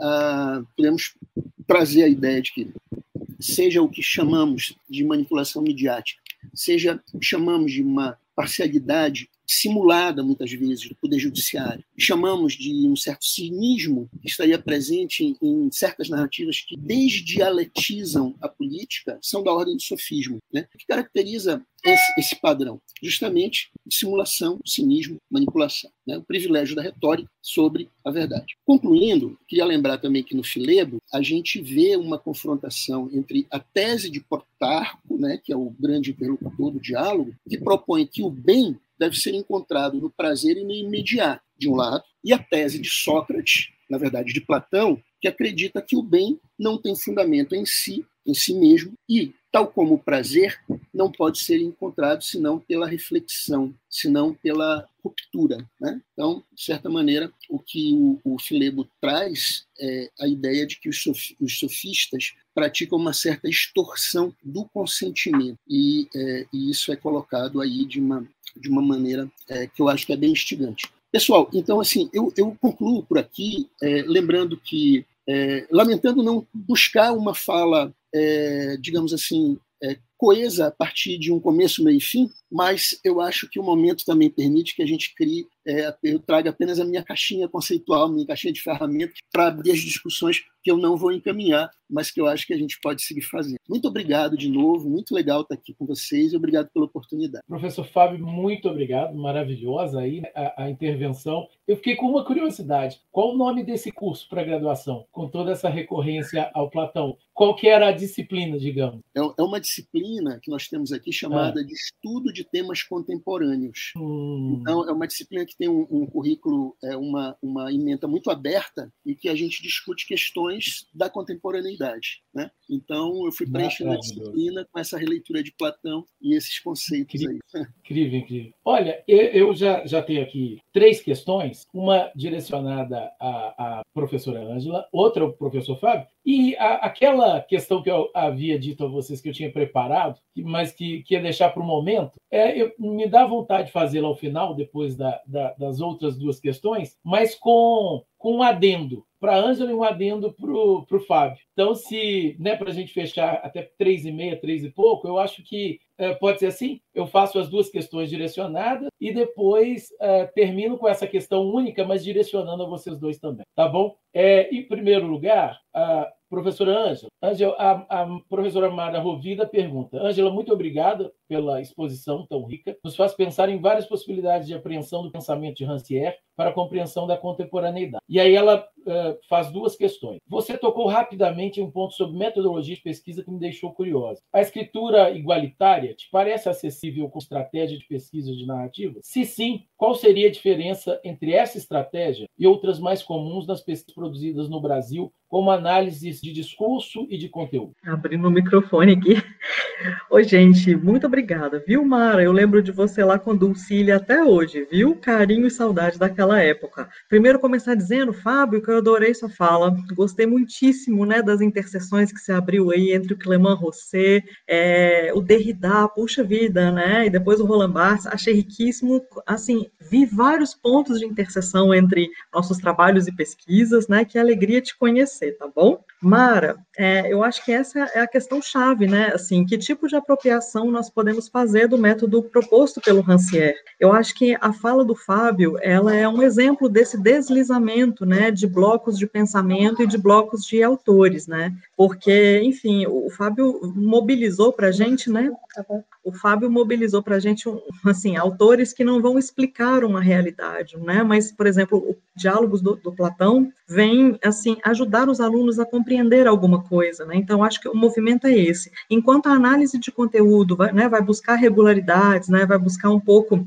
é, perceber na estrutura da linguagem uma explicação, né, para algo possivelmente possa estar acontecendo, e a análise crítica do discurso, ela está muito voltada para a análise da imagem em si, né, o Rancière, ele não faz análise de imagens, várias pessoas me perguntam sobre isso, né, ah, e tem alguma metodologia, é semiótico isso daí? Não, não é uma análise da imagem, mas é pensar a imagem entre, a imagem entre uma multiplicidade de outros documentos, né, então, é, o trabalho da Francine Alterman, né, a tese de doutorado, que ela foi contemplada né, com o prêmio da Compós, a gente estudou é, as, as desculpa, gente, o movimento secundarista, né, de 2015, e nós trabalhamos com narrativas jornalísticas, mas a partir também da montagem, né, segundo Braga, dos arranjos disposicionais. O Braga, quando ele lê Foucault, ele, ele, ele vai falar né, sobre esse método do arquivo, em que você vai chamar o arquivo para trabalhar com ele no sentido de produzir uma narrativa que não é uma, uma narrativa falsa. Então, vamos pensar que a fabulação não é contar uma mentira. É isso que a, a Saidia Hartman tenta fazer nos livros dela. Assim, ela vai trabalhar com os arquivos, ela vai trazer as imagens de mulheres, as imagens de pessoas escravizadas que foram transportadas de Gana né, para a América, e ela vai tentar dialogar com esses arquivos e fazer dali emergir alguma coisa, né? A grande questão é que não se analisa os documentos em si, mas faz com que faça com que os documentos produzam uma cena na escritura. Como é que a gente faz isso na prática, nas nossas pesquisas, né? E aí é uma apropriação muito autoral. Eu tenho visto várias pessoas trabalhando com o método da cena. Eu poderia dizer, né, já falei isso várias vezes, assim, que o livro de Luiz Morando sobre cintura fina é a construção de uma cena em que ele vai mobilizar vários tipos de arquivos, arquivos jornalísticos, arquivos jurídicos, cartas, né, e, e depoimentos de pessoas que conviveram com cintura fina, e vai ali elaborando um texto que ele chama de texto caleidoscópico, né? Então, eu acho que a, a grande questão do Rancière é inventar uma escritura que acolha a palavra palavra dos sujeitos, não no sentido de explicá-la o tempo todo, mas que dê liberdade, assim como as aulas de Fábio, por exemplo, né, dá muita liberdade para os alunos produzirem diálogos com esses textos e com essas inúmeras vozes dos autores. E o mais interessante de tudo deve ser fazer esses autores dialogarem com as realidades amazônicas. É, essa daí eu queria ouvir, hein, Fábio, assim, como pensar, né, o, o, real e seu duplo, né, a questão das mitologias, mas a questão da recusa do real e da duplicidade, a partir dessa realidade, né, é, e claro, sempre dialogando, sabe, Mara, é, fazendo vários autores dialogarem. Né? Não é o gesto do autor explicar um acontecimento, mas é da voz do autor participar de uma constelação. E aqui a gente está falando mesmo, né, já que é, é, Fábio falou do método dialético, né, da dialética da história, é a gente usar o vestígio, né, usar o, assim, trazer o vestígio, né, que é esse lampejo do passado, para iluminar o presente e projetar um imaginário político para o futuro. Acho que o que as narrativas nos auxiliam é justamente trabalhar esse método dialético, questionando as narrativas já prontas, já dadas, o real já fabricado, e produzir uma outra questão. É muito difícil, Mara, não estou dizendo assim que a gente transpõe com facilidade ou faz apropriação do que Rancière faz na filosofia para os nossos objetos, mas é possível, é possível, assim, é o que a gente está tentando fazer. Maravilha. Fábio, você quer fazer algum comentário? É, é, aí até a questão que a, que a Ângela fez a você e, e, depois eu sigo com as outras questões. Sim, sim. É, eu encontrei muitas afinidades também, Ângela, no que a gente tá, discute, né, pesquisa.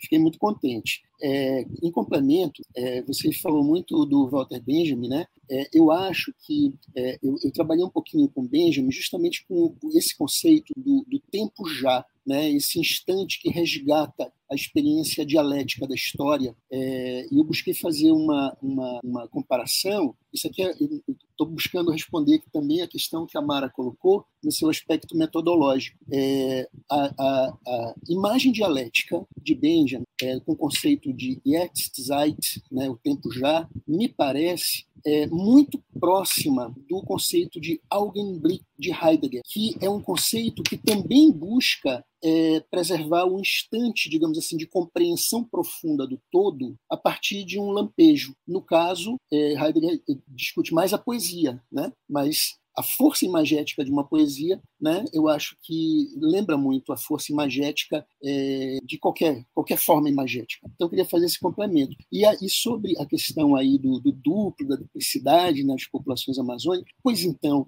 é, é, é, muito, eu acho que é muito rico. É, você sabe, vocês sabem, a gente convive com uma imagem nacional ou mesmo mundial sobre a Amazônia que penetra o imaginário da região, mas que não bate muito com a realidade. Né? Então, o Brasil tem uma imagem da Amazônia que nós assimilamos pela televisão, pelo discurso político, pela disputa econômica, mas que é preciso ser traduzida. E a gente vive muitas vezes uma, uma por exemplo, trabalho muito dentro de um assentamento do MST, é, estou trabalhando lá ultimamente, é, numa cidade próxima a Belém, e, e, a gente vê muito essa, esse conflito né, entre interpretações do que deveria ser a Amazônia e a Amazônia vivenciada por uma população assentada. Então, acho que a partir daí a gente poderia, citando apenas um exemplo, né, por alto.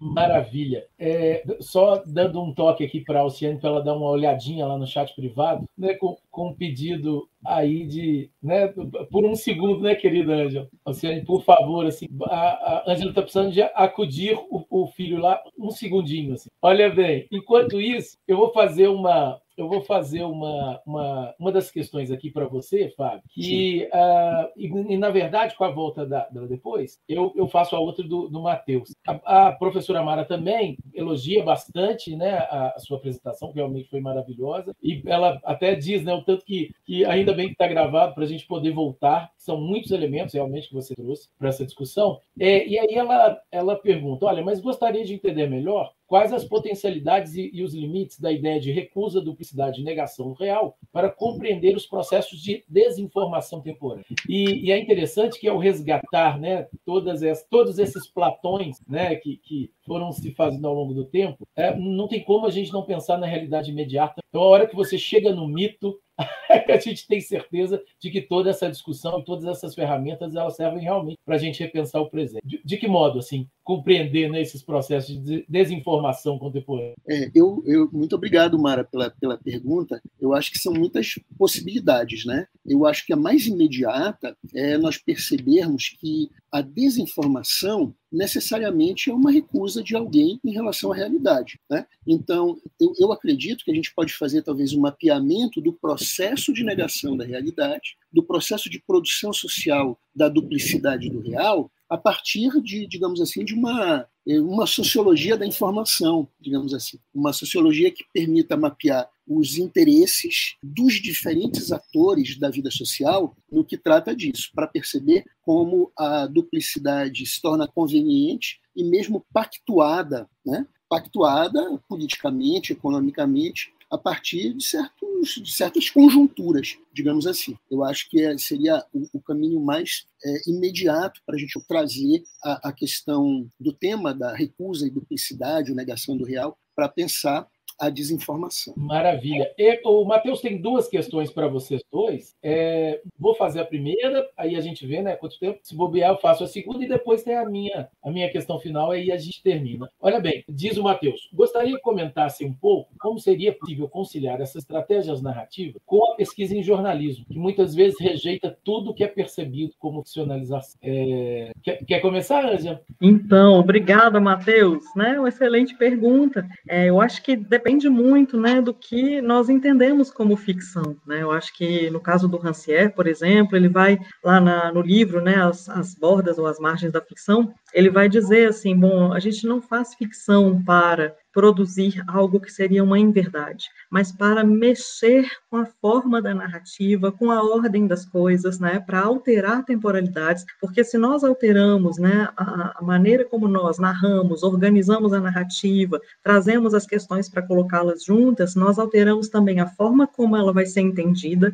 e a forma como ela vai ser discutida. Eu acho que a, a grande questão, assim, né, de pensarmos as narrativas é pensar como é que as narrativas podem nos ajudar a interferir nos, nos enquadramentos enquadramentos, na produção de quadros de sentido. E aí eu gosto muito, assim, da aproximação, né, que a gente vem fazendo entre aquilo que Rancière propõe e a discussão da Judith Butler em quadros de guerra, né? Porque aí lá a Judith Butler vai acionar, né, uma série de, de enfim, narrativas, né, fotográficas, né, de fotografia documental ao fotojornalismo, né, para produzir essa interferência no que é visível e no que é pensável, né, e nas condições de reconhecibilidade das vidas e, portanto, né, na, na, alterando as vulnerabilidades dessas existências. Eu acho que é um pouco isso, é pensar que tipo de racionalidade ficcional né, que não seria aquela aristotélica de encadear causas e efeitos, né, mas que tipo de experiências estão sendo narradas, né, como narrar as experiências e torná-las acessíveis. Acho que seria um pouco isso. E, e eu tenho trabalhado com fotojornalismo, né, mostrando como é que experiências de fotojornalismo podem fazer essa fenda é, produzir essa fenda, né, produzir um limiar onde esse limiar vai se tornar espaço de hospitalidade, né,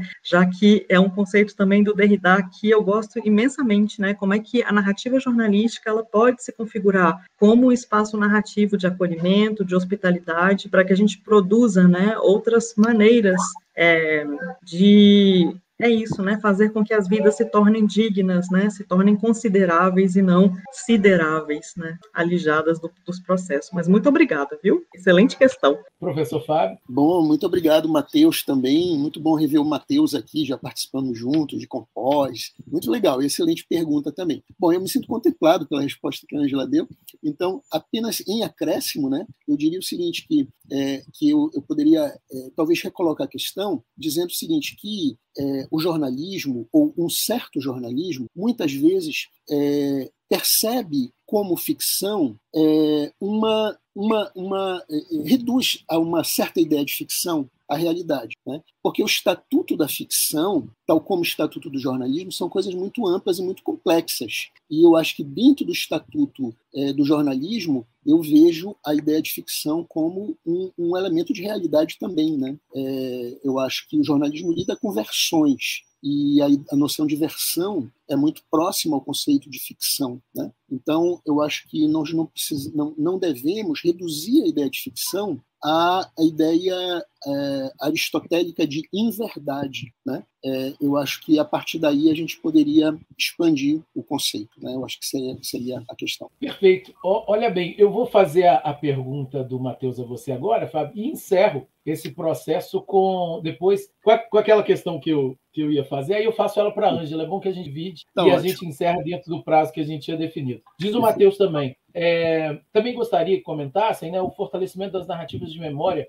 ou testemunho de sujeitos minorizados e o que as distingue daquelas narrativas mediadas por jornalistas. É, querida Ângela, eu, eu, tive uma ideia aqui, eu estou fazendo essa questão para o Fábio, e aquela que eu disse que eu tinha né, preparado aqui, eu faço ela para você ao final, e aí a gente encerra um pouquinho além do tempo combinado, tá bom? É, então é isso, Fábio, essa questão do, né, do, da, da, das distinções entre as narrativas de memória ou testemunho de sujeitos minorizados e aquelas mediadas por jornalistas.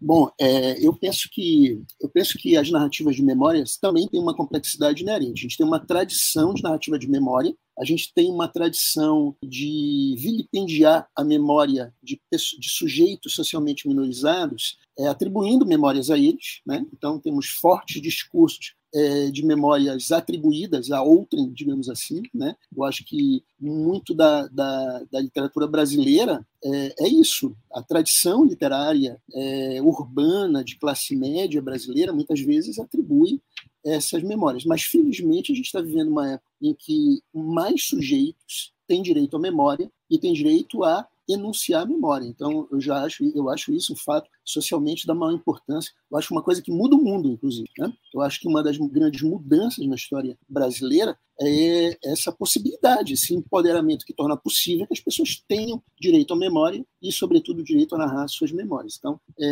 é eu, eu acredito que é esse fortalecimento né, que o Matheus está se referindo aqui. Né? É, o que, que aí vem a segunda parte da questão. O que, é, o que distingue essas essas memórias daquelas narrativas mediadas por jornalistas. Olha, assim, eu não, tenho, não sei, não sei, não tenho como responder, porque são, porque são muitas as narrativas jornalísticas, né? São muitas as narrativas, então a gente, a gente tem uma diversidade muito grande aqui de, de, de, de como o jornalismo, talvez o jornalismo faça uma mediação dessas memórias, né? mas de que maneira? Né? É, e também tem outra coisa, uma coisa é o jornalismo enquanto prática, enquanto instituição, enquanto saber, e outra coisa é a empresa jornalística, né? É, enquanto uma mediação econômica do saber jornalístico. Então, eu acho que é preciso colocar a questão aí nesse, nesse, nessa dinâmica. Eu colocaria assim. Maravilha como prometido, eu vou seguir a última questão, que eu não vou deixar de fazer, porque queria muito ouvi-los também. É, eu vou só inserir rapidamente outros dois elementos que eu sei que está no trabalho,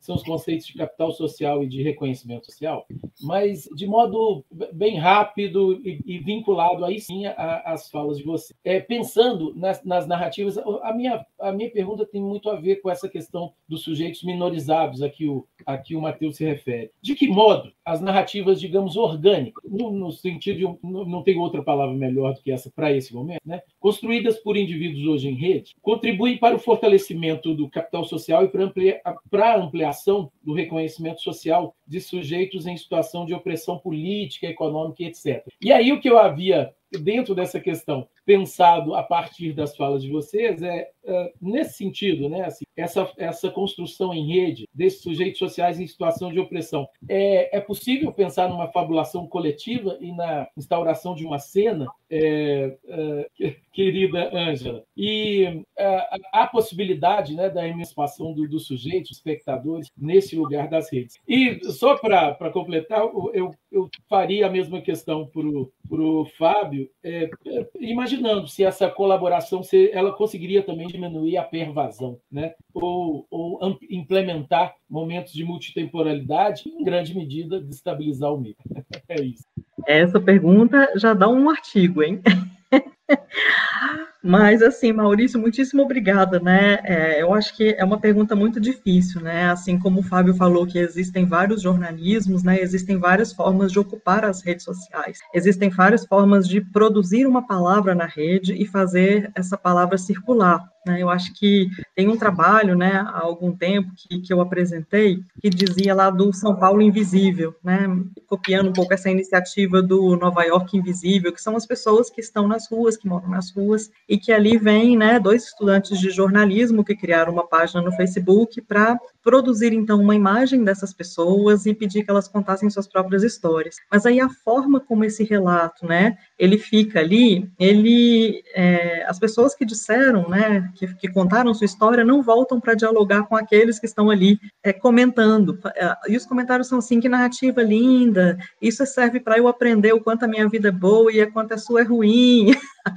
Ou então assim, nossa, hoje acordei triste, mas ao ler essa história eu vi como a vida pode ser boa. Quer dizer, vira uma questão de praticamente autoajuda, né? É, é, então, assim, é uma voz que ela é ouvida em certa medida, porque o, uh, o, estudante de jornalismo ele tem um encontro, portanto, né, ele cria ali um espaço de avizinhamento com essas existências, mas ao projetar essas falas e essas narrativas no espaço digital, elas não uh, elas não são ouvidas no sentido de que elas não são respondidas, né? Então é isso, né? A escuta tem a ver com a produção de resposta, né? No sentido levinasiano, né, Fábio, da escuta do rosto, né? E Levinas em diálogo com Derrida. Então, assim, eu acredito que a grande questão aí da produção do reconhecimento, ela, ela é possível, né, se a, a construção da narrativa, ela oferece, né, não só um espaço de avizinhamento e escuta, mas entendendo a escuta como possibilidade de produção de resposta, né, como é que esse outro que me interpela na narrativa, né, pode ser escutado por mim e o que eu posso fazer para alterar suas condições de vulnerabilidade.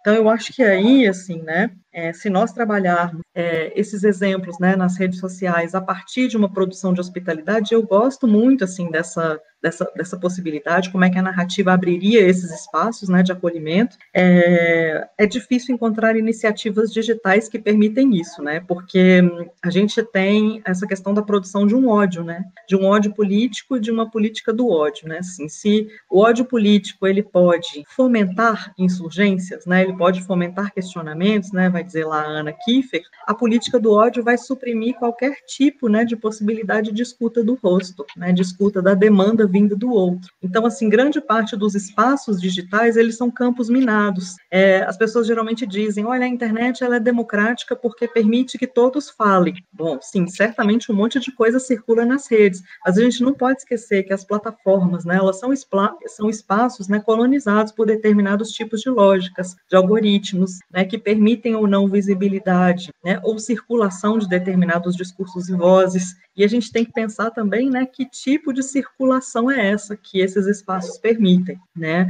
É, é, só é possível, né, gerar capital social ou alterar as, as, condições de reconhecimento se a gente mexe um pouco nessas estruturas, né? Quem, quem pode falar, com quem vai falar, quem vai ser escutado e quem vai ser respondido. Acho que a noção de justiça, né, que Fábio mobiliza aí também, é, ela tem a ver com essa dimensão, né? A justiça como a, a união de duas coisas, né? De um, uma regra que vale para todos, mas também a, a consideração das singularidades, né, das interseccionalidades, das diferenças. É, e aí eu acho que é possível uma fabulação coletiva, porque o Rancière fala assim, bom, aí não só olhando as redes, tá, Maurício? Acho que a gente teria que olhar a circulação da palavra em espaços interconectados, né? Fábio fala do espaço deliberativo, é, a gente precisa pensar que a deliberação acontece em vários espaços e em, em vários lugares. Acho que a gente não, não, não dissocia né, o online e o offline dessa maneira, mas a fabulação coletiva, ela, ela tem a ver com a capacidade, a possibilidade de uma radicalidade do pensamento. E aí falando muito com a José Marie é, Monzan, é, Marie-José Monzan, desculpem, em que ela vai falar lá no livro Confiscação, que ser radical, né, que a radicalidade né, do nosso fazer, do nosso pensar, não é o extremismo, mas é valorizar justamente todas as possibilidades né, de é, acolher a diferença, pensar com a diferença e fazer avançar outras possibilidades de dizer do mundo, de falar do mundo, de habitar o mundo.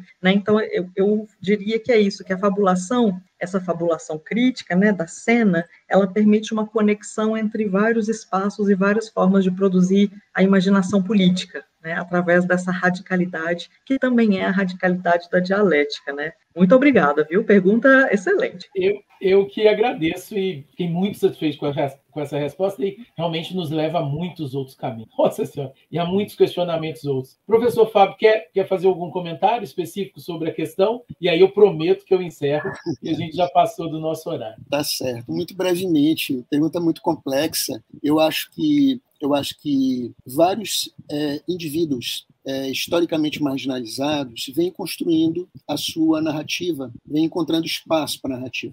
A questão, é, porém, não, se, não pode se esgotar nisso, porque justamente porque, como a Ângela colocou, é preciso o diálogo.